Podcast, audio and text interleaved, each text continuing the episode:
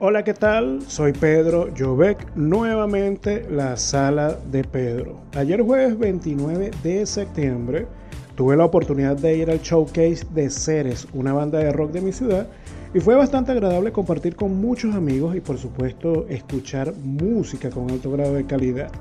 También Safari hizo muy buena performance, así que felicitaciones a esos panas que siguen haciendo música en medio del caos.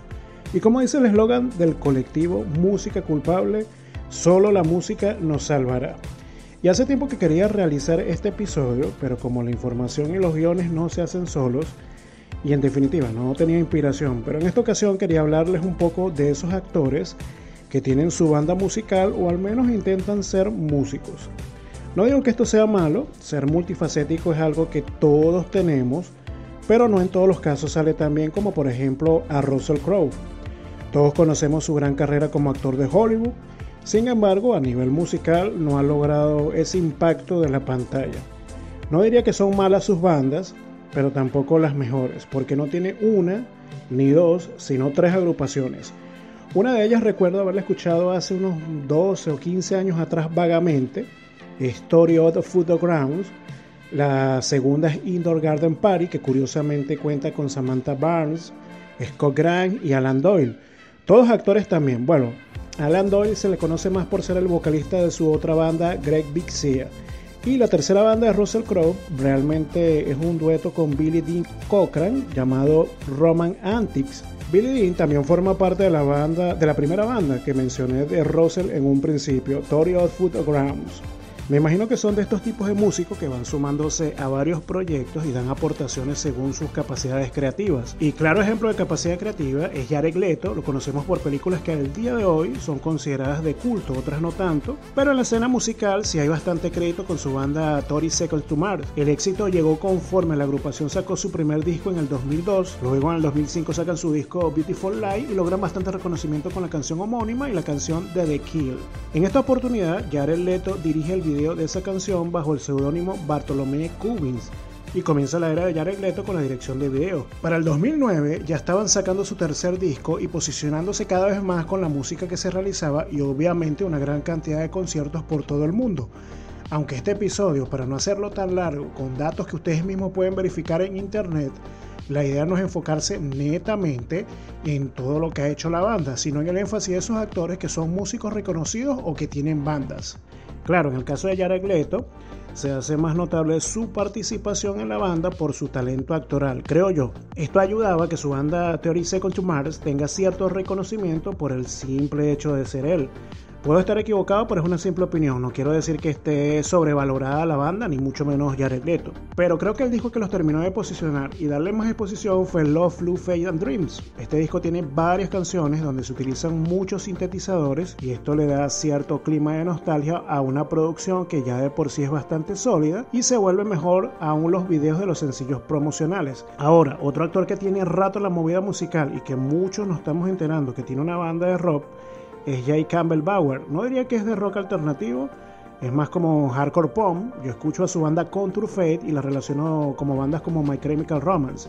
También creo que el, nombre de la banda pudiera ser una clara referencia a la pieza musical del mismo nombre por parte de Limp Bizkit.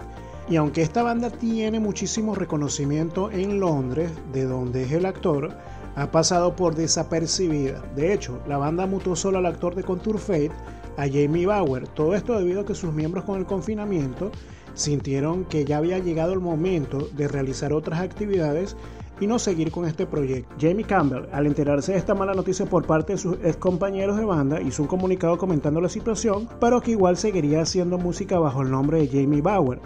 Ahora, lo que no sé si es que va a ser una etapa como solista o cantará con músicos de sesión ejecutando canciones de Contour Fate. No lo sé.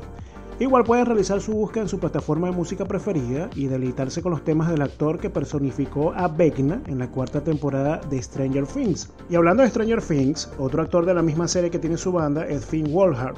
Se llamaba Capurnia porque apenas duró dos años a partir de su creación en 2017. Creo que esta banda obviamente le faltó muchísimo madurar su sonido. Algunos pudieran catalogarlo como rock de garaje, pero creo que no llega ni a eso, sin desprestigiar lo que pudiera ser Finn junto a sus compañeros de banda, pero realmente el sonido es bastante malo, y lo digo con propiedad porque chicos de su misma edad que no tienen el reconocimiento que él tiene, no poseen una oportunidad en la industria musical y tienen mejor ejecución de sonido. Inclusive mucha gente llega a decir que Capurnia fue una versión joven de Wizard, pero bueno, cada quien puede opinar lo que quiere y crea. Y aunque la banda de Finn Wolfhard se disolvió en 2019, en ese mismo año formó un dueto junto al baterista. Este dueto se llama The Aubris y aquí la cosa ya toma otro rumbo no sé si tendrá que ver que sean dos integrantes y tienen que esforzarse mucho más para que el sonido tenga impacto, pero vale la pena echarle un vistazo a este proyecto. Y siguiendo la misma línea de Stranger Things, otro de sus actores que también es músico es Maya Hawk, la chica que da vida a Robin Buckley. Comenzó su carrera en 2019 con dos sencillos y apenas para 2020 fue que firmó contrato con una disquera lanzando un disco completo que ya venía editando. Y aunque la carrera está en crecimiento, se le puede hacer gran reconocimiento por la música que hace. Aunque son muchísimos los actores que son músicos o tienen bandas, de momento estos son algunos que les quería mencionar. Otro que se me viene a la mente es Dylan Minet, que se le conoce principalmente por su participación en la serie por 13 razones. Su banda fue formada en 2017 bajo el nombre Wallows. Es una banda de indie pop o post-punk y otra actriz de Netflix que tiene una corta trayectoria musical, pero sí es bastante significativa, es Teresa Frostad. Ella realiza el papel de Saxa en Ragnarok y en el mundo musical la podemos ubicar como Reza Part. Otra que está en lista es Johnny Depp. Él ha estado involucrado en la música, pero más como músico invitado en otras agrupaciones. Caso contrario a Donald Glover, que sí tiene una carrera musical bastante conocida. Y claro, si digo Donald Glover, uno se pierde, pero si te nombran al Childis Gambino, ya tienes idea de quién es. Existen varios casos aislados donde ciertos músicos han pasado a la gran pantalla, caso contrario a este episodio. Pero de eso te comenté en el episodio 16 titulado Stereo Clubhouse y músicos en películas. Les recomiendo que lo escuchen, igual les dejo el link en la descripción. Con eso termino, no sin antes hacer más recomendaciones musicales. Estas son Warpaint, Reg Fan, Charlie Poo, White Falls, Departure, Yatu, Alpha Wolf y Halsey. Y para contactarme, Puedes hacerlo por cualquiera de mis cuentas de Instagram y Twitter, Pedro Jovec e Industria Visual. Para trabajos digitales y conocer lo que hago, puedes visitar mi página web industriavisual.com. Que por cierto, tengo algunos stickers animados que pueden utilizar en sus historias de Instagram. Hacen la búsqueda bajo el nombre de Industria Visual, todo pegado, y le aparecen unos cuantos. Conforme se me ocurran, iré agregando otros. Como siempre, gracias por escuchar. Nos vemos a la próxima. Chao.